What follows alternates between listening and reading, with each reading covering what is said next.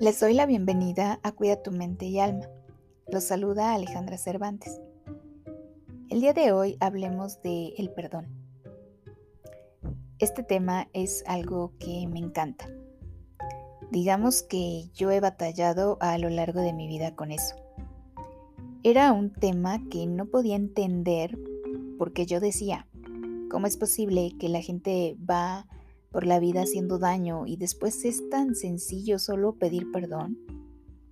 Pero repetir esas mismas acciones una y otra vez y me costaba mucho perdonar. Me cuesta mucho también pedir perdón.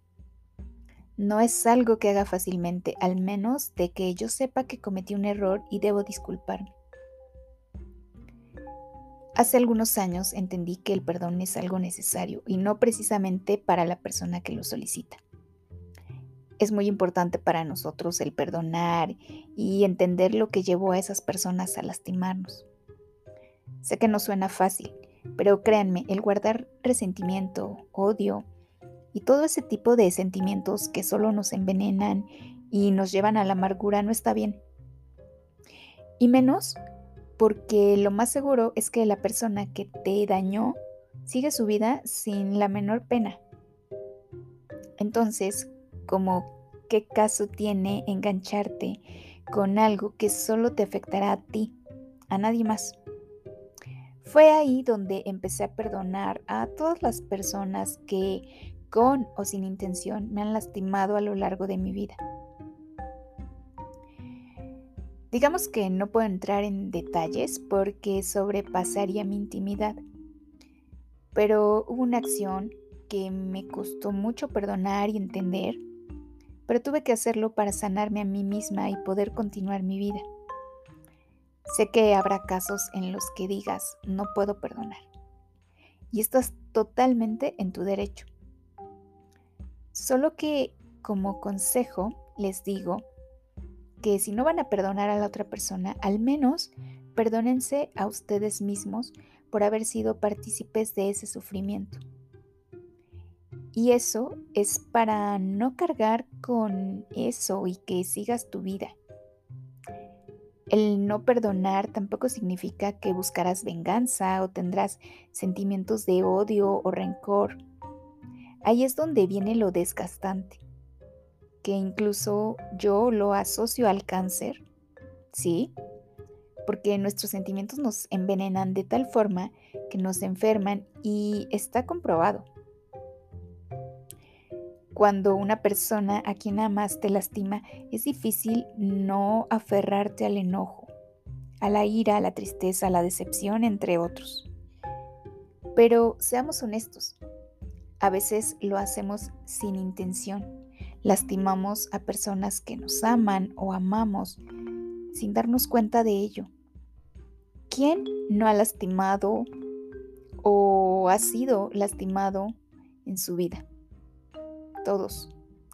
Claro, hay personas que jamás se disculpan y menos piden eh, un perdón, pero incluso yo he perdonado a gente que jamás se disculpó.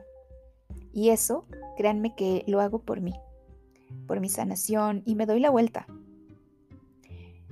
Quienes no perdonan son los que pagan el precio más alto. No viven en paz ni en gratitud. El perdón es algo que mm, es, es más bien dejar atrás el rencor, el resentimiento, los pensamientos de venganza, de odio. Es muy probable que siempre recuerdes el acto que te hirió, pero al perdonar disminuyes el poder que tenga ese sentimiento sobre ti. Perdonarte va a ayudar a liberar emociones negativas, Incluso te puede llevar a actos de comprensión, ¿sí? Empatía y hasta compasión por quien te hirió. Perdonar jamás será un sinónimo de olvidar ni de justificar el daño que te hicieron o incluso reconciliarte con la persona que te dañó. Lo que hace el perdón en ti es generar sentimientos de paz y de que continúes con tu vida otorga el perdón. Incluso al que jamás eh, te lo pidió. Eso te lleva a relaciones sanas, a una mejor salud mental, a tener menos ansiedad, menos depresión. Va a mejorar tu sistema inmunológico, tu salud cardíaca y tu autoestima. Cuando alguien te lastima, eh, cuando es alguien a quien quieres o pusiste toda tu confianza en esa persona, te causa enojo, te causa tristeza, confusión, decepción. Y si todo el tiempo estás pensando en eso, comenzarás a presentar amargura, frustración y deseos de venganza. Si permites que toda esa negatividad te consuma, el sufrimiento será para ti, para nadie más, te lo aseguro. Ahora bien, si eres alguien a quien le cuesta perdonar, te voy a dar unos tips. Uno, lo primero es que pases del el sufrimiento al perdón. Reconoce las ventajas que te traerá el perdonar. Identifica las acciones que vas a perdonar y si eso merece otra oportunidad o solo perdonas y dices adiós y te retiras. Acepta emociones que que acepta más bien las emociones que te provoca, pero no te enganches con ninguna. Y solo vive el proceso, déjalas entrar y salir. No ocupes nunca el papel de víctima.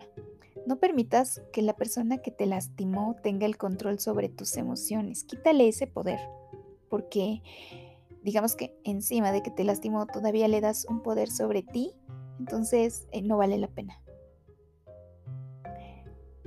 Al perdonar y seguir tu vida, de verdad es muy probable que hasta llegues a sentir compasión y comprensión por la persona que te hirió. Vas a poder ser empático con su comportamiento. Eh, al pensar que, que, o sea, ¿qué tuvo esa persona que haber pasado en la vida para que reaccionara así y te lastimara sin ningún remordimiento?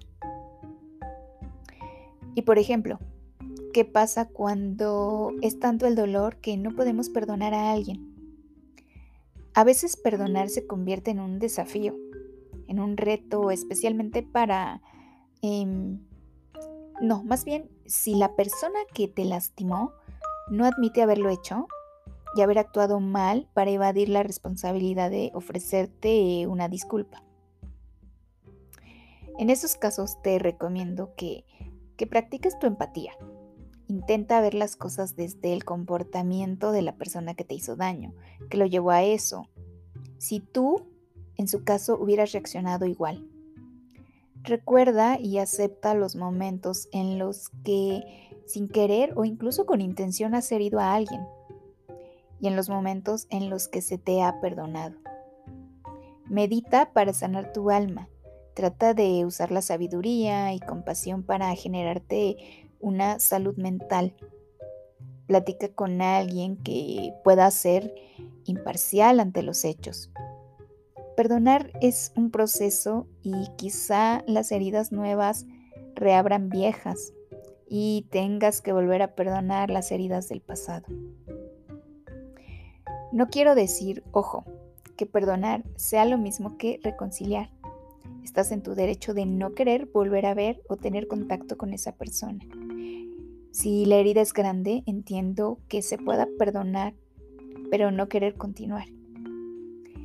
Y en caso de que las personas que te hirieron, pero o ya hayan muerto o sigan vivas, pero no quieran tener ningún contacto, se puede perdonar sin necesidad de que se te ofrezca una disculpa. Existe el caso en el que nosotros somos los que lastimamos a alguien. Porque seamos honestos, ¿quién en esta vida no ha lastimado a alguien sin querer o, con la intención? Pero lo hemos hecho. Entonces, tenemos la intención de disculparnos, aun cuando no sabemos si el perdón nos será otorgado. Y bueno, no podemos tampoco obligar a nadie a que nos perdone. Quizá no sea el momento de esa persona o no esté listo para asimilarlo o preparado para otorgar un perdón. Pero pase lo que pase, siempre será bueno hablar desde el corazón y con la más sincera disculpa. Eh, me despido de ustedes con un gran abrazo, bendiciones y mucha luz en su vida.